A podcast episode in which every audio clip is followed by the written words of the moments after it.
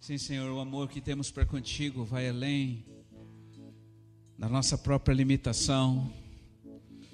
A tua ausência para nós é como a morte. Por isso nosso coração anseia por ti e te desejamos a cada dia mais. Muito obrigado por mais uma noite que nós podemos subir à tua casa para te adorar. Muito obrigado porque muitos dos seus filhos agora estão ligados nesse momento para te adorar. E que tu receba toda a glória e toda a honra, Deus, no tempo que se chama hoje. Porque não há ninguém semelhante a ti, Senhor. E a tua presença nos constrange, a tua presença nos atrai, Jesus. Bendito seja o Senhor. Boa noite, queridos, boa noite, amados, boa noite os que estão aqui entre nós, boa noite, igreja, boa noite os que estão em casa e estão em algum lugar. Eu não sei o que você está, mas seja onde você está, a presença do Senhor está aí contigo. E aonde ele diz que existe um coração apaixonado, um coração apegado, ele está. E eu quero profetizar sobre sua vida e sobre todos que estão aqui, que o coração nosso seja um coração de imã, um coração que atrai e busca a presença dele. E temos vivido a intensidade desse grande amor, temos vivido porque ele tem dito para nós: não parem, continuem. E nessa noite a palavra é fugir ou, ou ou melhor, o permanecer ou fugir, né? O, como? Fugir ou enfrentar. Tirar a telinha daqui de trás, né? Muito bem.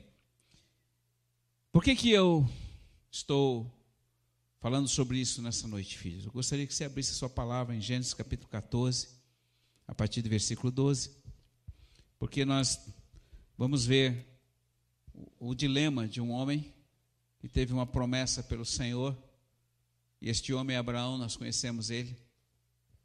A vida dele foi marcada por uma obediência ao Senhor e em todo o tempo ele não focou para a circunstância, mas ele focou ao Senhor. Então diz a palavra aqui em Gênesis capítulo 14, a partir do versículo 12. Diz assim: Eles tomaram também Ló, o sobrinho de Abraão, e seus bens e se foram. E Ló morava em Sodoma. Porém, um sobrevivente veio informar Abraão, o hebreu, que habitava no carvalho dos amorreus, em Manre, irmão de Escol e de Abner, que eram aliados de Abraão. Então, quando Abraão soube que seu parente fora levado prisioneiro, fez sair seus aliados, seus familiares, em número de 318, e deu perseguição até Dan. E ele os atacou de noite, em ordem dispersa, e ele seus homens derrotou e os perseguiu até Oba, ou ao norte de Damasco. E recuperou então todos os seus bens e também o seu parente Ló, seus bens, assim como as mulheres e toda a sua tropa. Pai, peço graça nessa palavra desta noite para que ela entre no coração dos teus filhos, ela permaneça, ela seja gravada no coração, de forma, Deus, que haja um pouco mais de crescimento e maturidade em tudo aquilo que nós vivemos e temos recebido de Ti em Teu nome. Amém. Muito bem, filhinhos. Essa palavra fala a respeito de alguns reis que habitavam naquela região próxima a Sodoma e Gomorra, onde Ló habitava. E acontece que Ló, eles atacaram muitos lugares ali e levaram Ló, que era o sobrinho de Abraão, e o sequestraram. E o que aconteceu é que, um tempo antes, Abraão tinha tido alguns problemas, não propriamente com Ló, mas os, o, o, gado dele, os pastores dele estavam entrando em conflito com o, os pastores de Abraão. E, e aí ele disse para Ló: Olha, Ló, a gente se ama muito, eu sou muito apaixonado por ti, tu é meu amigo, né? tu és filho do meu irmão, eu quero então, dizer, se tu for para algum lugar, eu vou para o outro. Só escolhe onde tu queres ir para que não haja mais contenda e problema entre nós. E a Bíblia diz que Ló olhou as campinas do Jordão, que era como o jardim do Éden, e ali escolheu para habitar naquele lugar. E ele foi para lá. Mas Abraão, em momento algum, reclamou, olhou para Deus: Deus, tu me mandasse para esse lugar aqui, aí eu, eu trouxe meu sobrinho de favor, aí o cara escolhe o melhor lugar, e eu fico aqui no meio dessas pedras, no meio dessa areia, no meio desse lugar que não tem nada. Bem, mas ele não reclamou. ele na realidade abençoou o sobrinho e ele ficou ali no meio daquela, daquele pedregulho, mas diz a palavra ali, todo, todo esse texto de, de 12, 13, 14, que fala sobre essa jornada de Abraão, diz que ele percorreu toda a terra e ele dizia: É minha, é minha, é minha. Por que, que era minha? Porque Deus tinha prometido. E em momento algum ele reclamou. Aí lá no decorrer da jornada aconteceu isso. Ele estava lá na terra dele. Enfim, chegou alguém e disse: Olha, o teu sobrinho foi sequestrado. Levaram tudo, levaram a família, levaram tudo. Abraão podia ter olhado para Deus e disse: Pô, Senhor, mais um pepino como esse, outro problema, Senhor, justo o meu, meu sobrinho Ló. Na realidade, o Ló para ele foi um peso. Mas ele não reclamou, ele não ficou olhando para si mesmo e nem a circunstância, ou falou: Por que Deus? A palavra de Deus diz que ele juntou 318 homens e foi atrás daquilo que pertencia a ele. E Ló era parentela dele, era alguém que ele amava.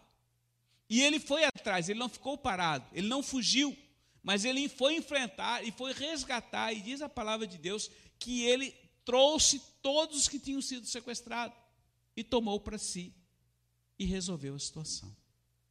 Filhinhos, não são poucos de nós que diante de situações e problemas, nós reclamamos, nós ficamos desesperados, nós olhamos para o Senhor e perguntamos: por que Deus?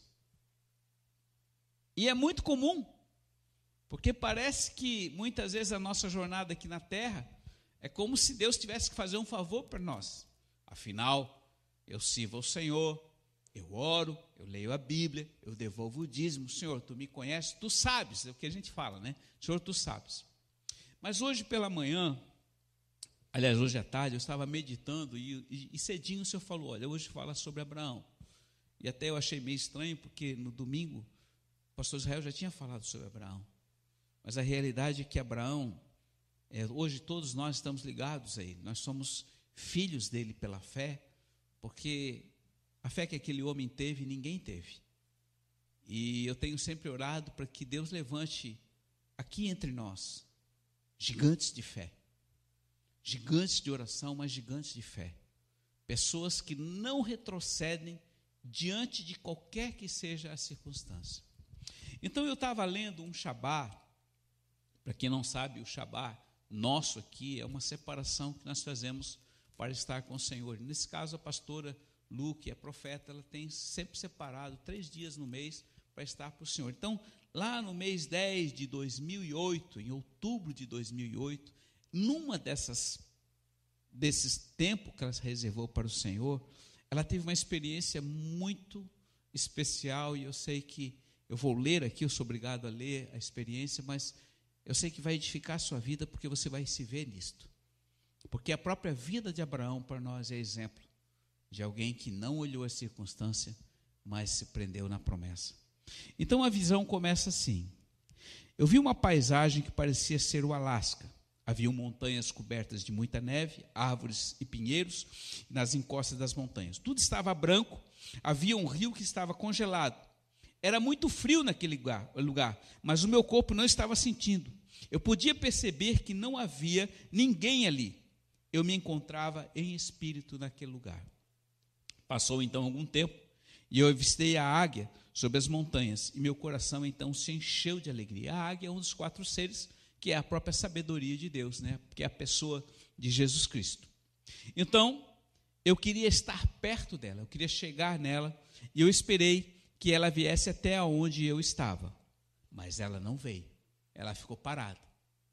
Então eu resolvi ir até lá e fui caminhando na neve. Era muito difícil caminhar na neve, porque os passos afundavam os meus pés e, e, e, era muito difícil chegar, porque a neve estava até os meus joelhos. E cada passo, passo era muito terrível.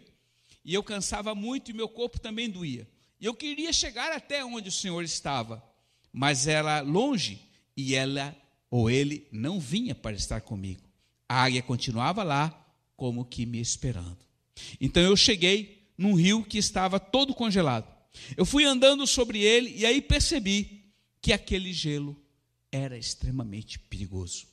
O gelo era fino, em alguns lugares ele poderia rachar a qualquer momento. Então eu caminhava com muito cuidado e com muito medo. E não entendia, porque o Senhor não vinha e seria muito mais fácil se ele viesse até mim. Presta atenção, isso aqui é uma visão espiritual que a profeta teve em relação ao que ela estava vivendo no tempo que estava separada para o Senhor. O vento que soprava das montanhas era muito frio, então agora eu já estava muito cansado, embora ainda estivesse suando de tão nervoso e de tanto esforço que eu estava fazendo.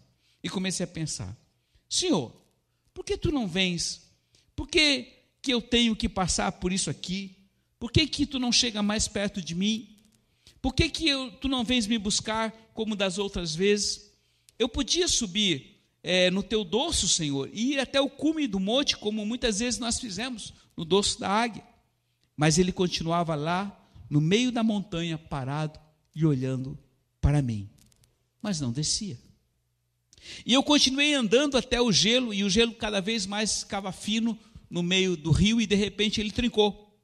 E eu parei e comecei a acenar para o Senhor e gritar e chamá-lo. Eu tirei um lenço do meu pescoço e acenei para que ele me percebesse, mas nada absolutamente acontecia.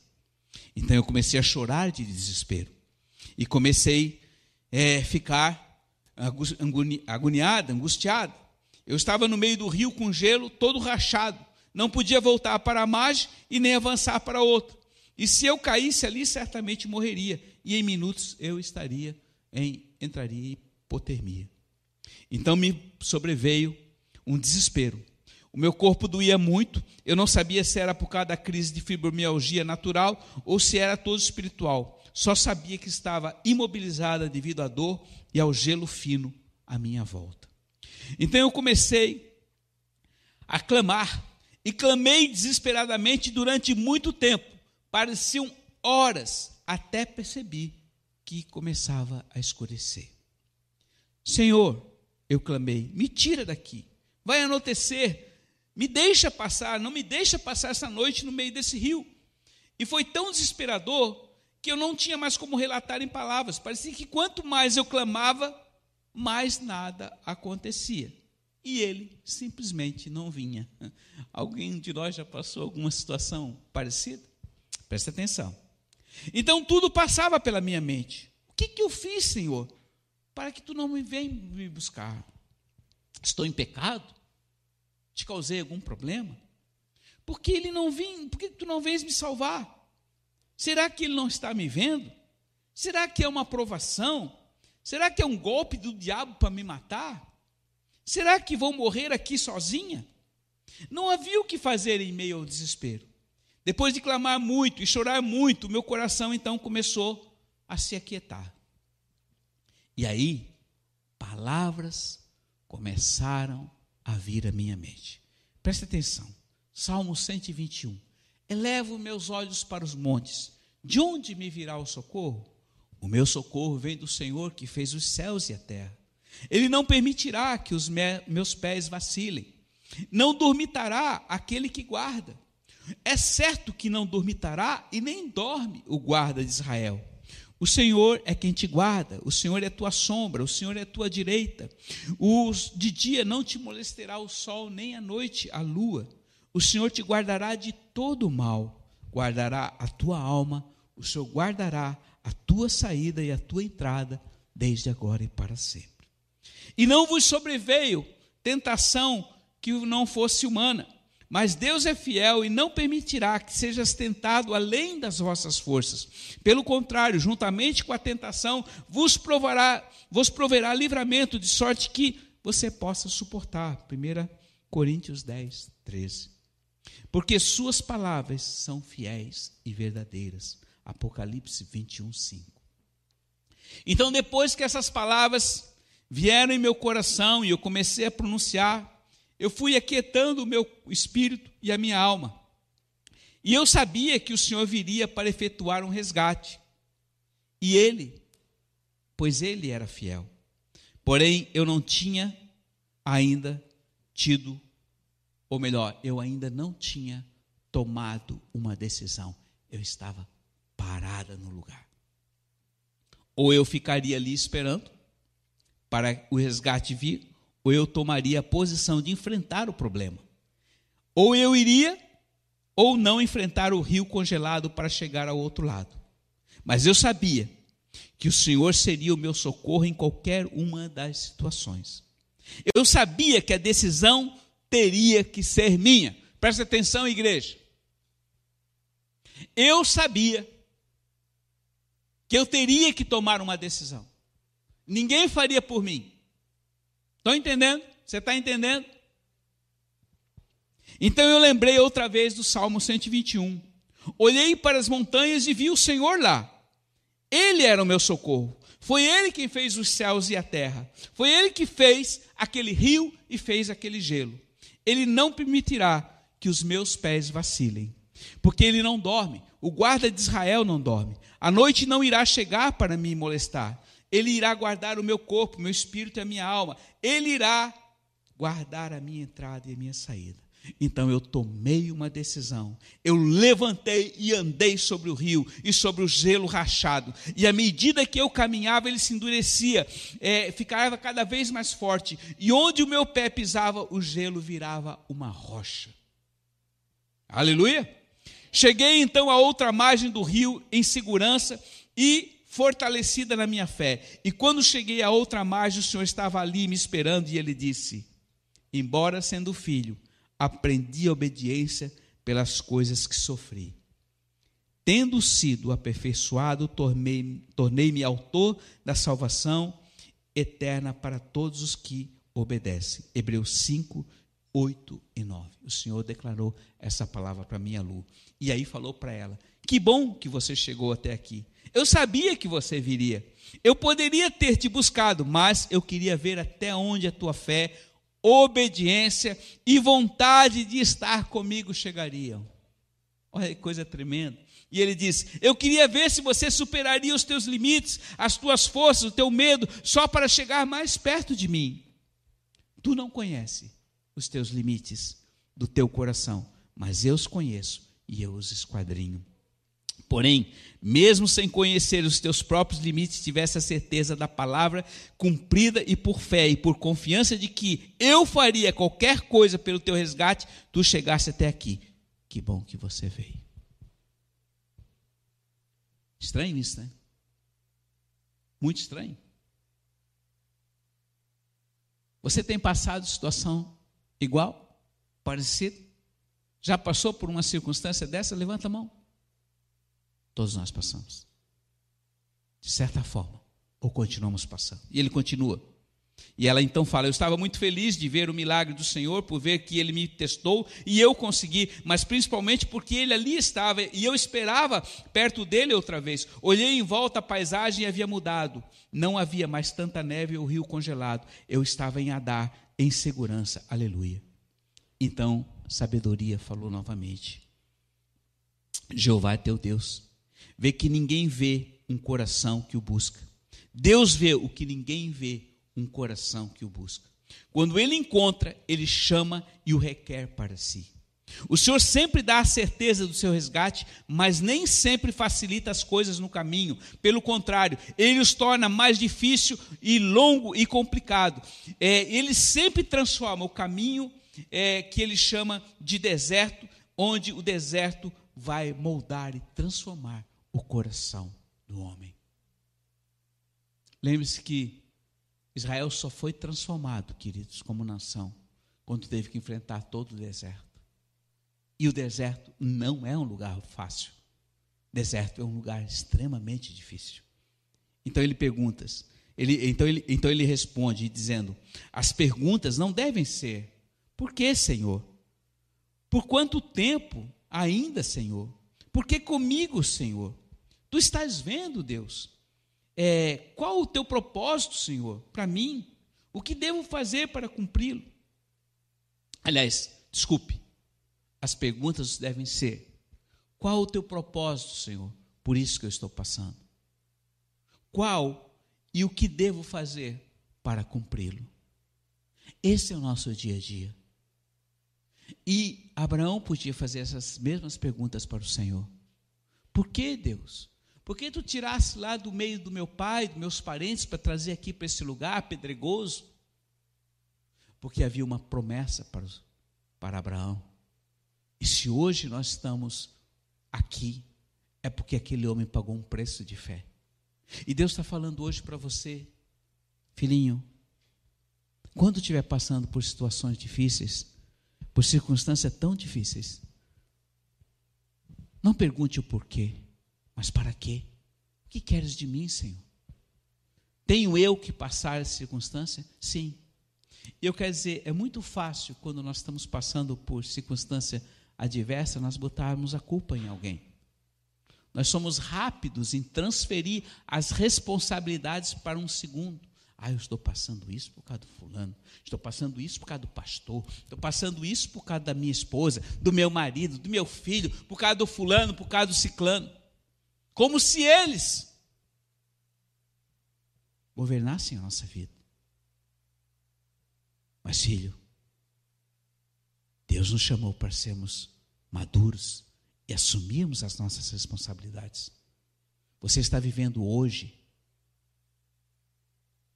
pelas decisões que você tomou. Decisões não baseadas em pessoas, mas em você mesmo, naquilo que você creu. Mas também Deus permite endurecer o seu caminho, porque se grande for o teu chamado, grande também vai ser a tua vitória. Mas quem vai conquistar e quem vai chegar ao fim? Os que perseverarem os que tomam o passo de enfrentar a situação e não de fugir. É muito fácil fugir. É muito fácil dizer, ah, eu vou fazer uma, um, um recuo, vou fazer uma, vamos fazer uma retirada estratégica para depois nós voltar. Filhinhos, aquele que está subindo a montanha, que para, olha para trás ou desce, não retorna mais. Porque o Senhor fala: quando eu dou muito, eu também exijo muito. E cada vez que nós subimos mais alto, mais difícil fica. E eu estava pensando, porque estávamos em Torres anteontem, participando de uma batalha espiritual, e eu ficava pensando, Senhor, cada subida, cada luta, cada batalha, há mais poder e graça sobre a minha e a vida de toda a igreja, mas também vai ser maiores os obstáculos. E saiba, Cada dia vai ser mais difícil. E ele falou: olha, esses dias estão sendo difíceis, mas dê graças a ele, porque porque a medida da dificuldade, a medida que sobrepuja o levante do inferno contra a igreja do Deus vivo, também a graça e o poder deles são N vezes mais potencializados se nós permanecermos nele. Então, ele continua aqui dizendo: os desertos sempre modelam os corações. O que atrai a atenção do Pai não são apenas acenos, ou cânticos, ou grito, ou choro, o clamor, mas principalmente um coração quebrantado, obediente e apaixonado. Irmãos, eu não sei quantos de vocês percebem. Muitos de vocês vêm cultuar o Senhor, mas eu percebo que muitos de vocês não o notam aqui nesse lugar. E quando nós não percebemos que Ele está aqui nesse lugar, muitas vezes nós adoramos mecanicamente, cantamos, acenamos, mas de uma forma automática e até mesmo religiosa. Vocês estão entendendo? Mas o nosso Deus, embora seja invisível, sob o ponto de vista natural, ele é espírito e ele está presente aqui. Quando ele nós tocamos a trombeta, ele vem, e a presença dele muda um ambiente, amém? Mas à medida da tua fome, à medida do teu desejo, à medida do teu esforço de buscá-lo, de amá-lo, de querê-lo mais do que tudo, é determinante para que ele permaneça sempre junto de você. E esse é o grande legado. São poucos segundos, às vezes poucos minutos que nós passamos com o Senhor no dia. Porque nós às vezes nos envolvemos com tantas coisas que estão ao nosso redor e esquecemos dele. Mas veja, ele sempre virá quando eu saio da minha zona de conforto e vou atrás dele. Quando eu tenho sede e fome por ele.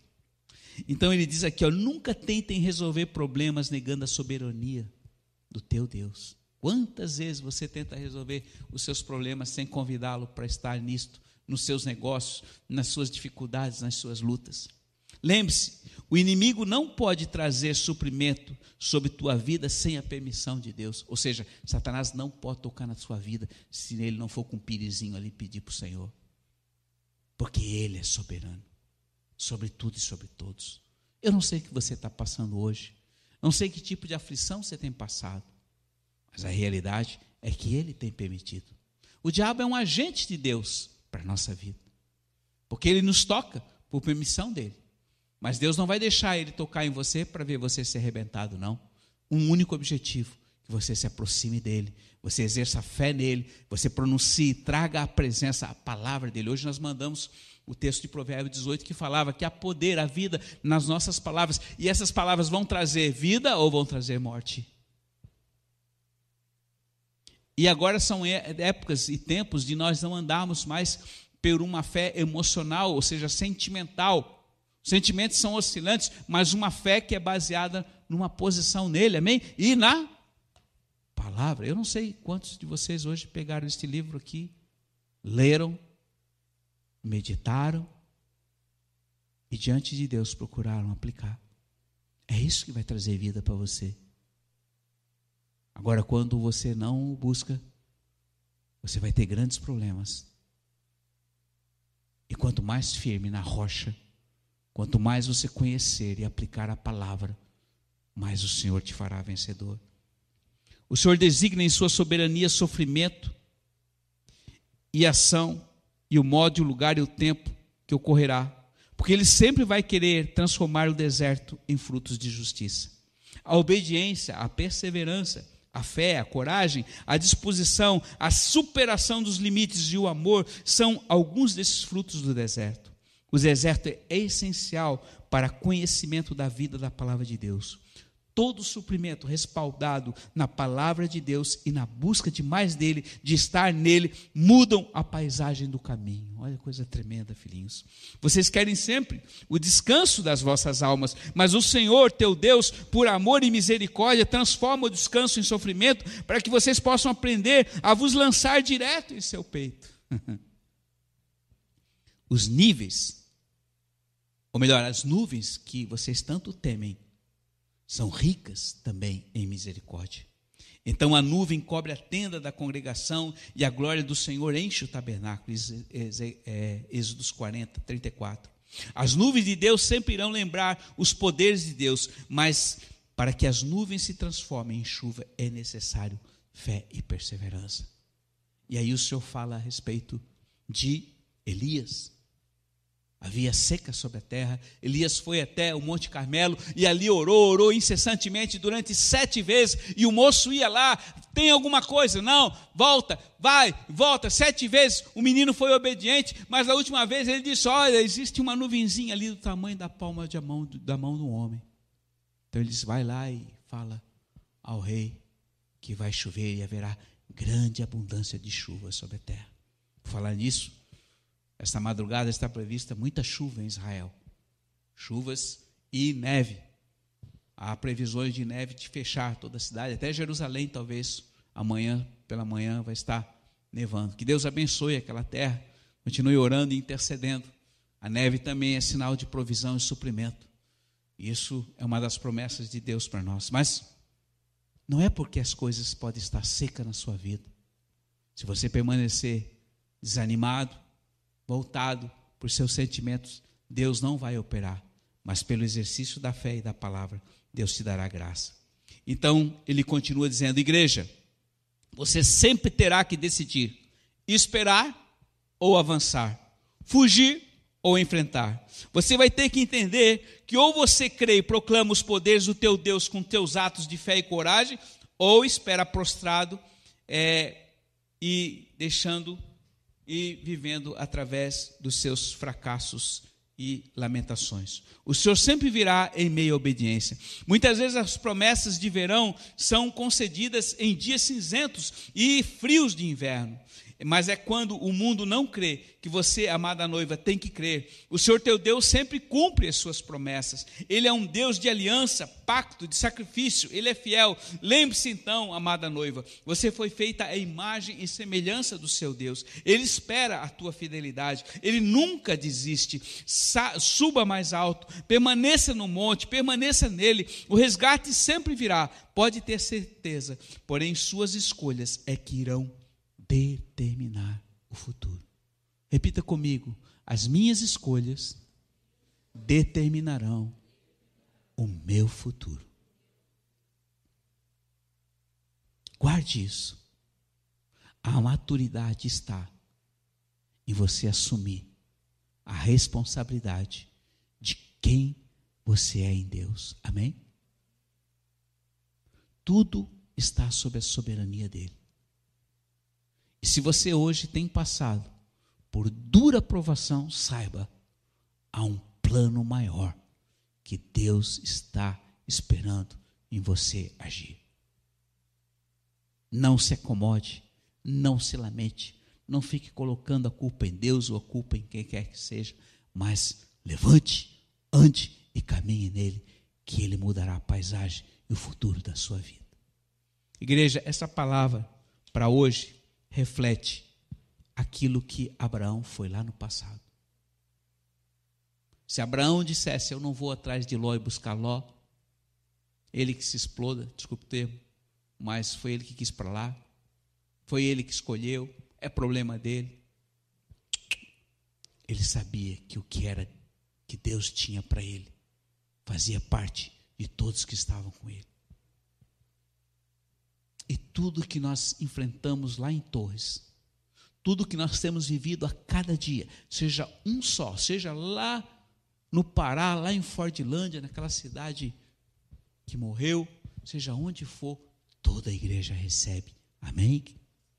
Então eu quero hoje deixar essa palavra com você. Filho, assuma. Assuma diante de Deus a sua responsabilidade. O que mais abre a porta para o inferno é a murmuração. Você quer colocar Satanás no seu colo? Começa a reclamar da sua vida. Você coloca ele no seu colo e começa a alisar. Deus não chamou para você ter pena de si mesmo. O maior inimigo da tua vida é o teu egocentrismo. Quando você começa a ter pena de você, quando você começa a se achar um coitadinho, quando você acha que ninguém liga para você, que você é o mais desprezado dos homens, saiba, você já colocou Satanás no colo. Hoje Deus está dizendo: levanta e anda, assume a tua responsabilidade que você tem em mim. Eu em você podemos todas as coisas. A minha palavra expressa em tua vida vai fazer você sobrepujar até mesmo o teu limite. Esses são dias, então, igreja, de você viver essa nova história. O melhor de Deus ainda está por vir. Um dia, quando você chegar lá na glória, na cidade querida, todo esse sofrimento vai passar. Mas enquanto estivermos aqui, neste lugar, nesta terra, nós vamos enfrentar muitas dificuldades. Feche os teus olhos. Eu quero orar com você. Pai, eu quero abençoar a vida da tua noiva, a tua igreja que nessa noite me ouve. E eu sei que essas palavras não são minhas, são tuas. Seja as visões, as revelações. Eu peço, Pai, que a igreja tenha a maturidade para ver, ouvir e assumir os seus próprios atos. Que ninguém mais, Senhor, murmure ou reclame diante das circunstâncias, mas onde antes entendam de que tudo provém de Ti, seja o bom ou ruim.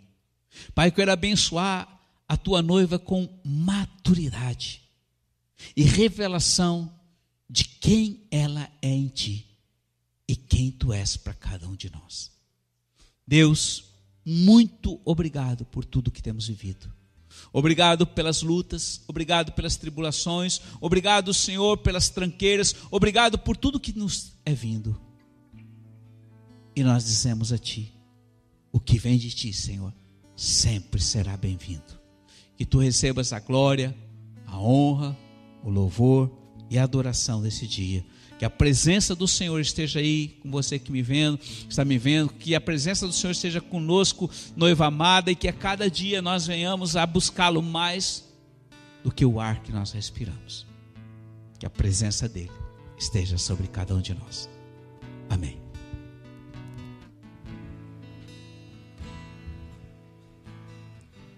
Mais perto do monte, é mais perto da face, me espanto com o peso da tua glória.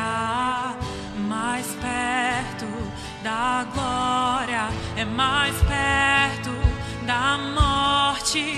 O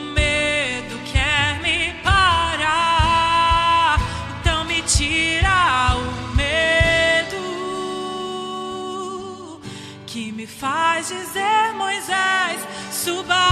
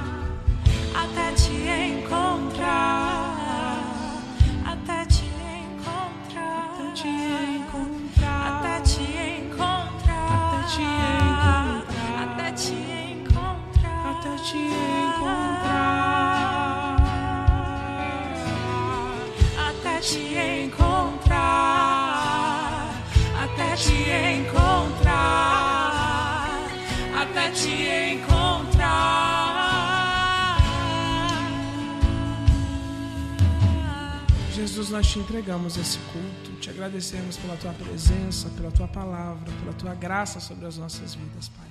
Muito obrigado. Nós só temos palavras de gratidão.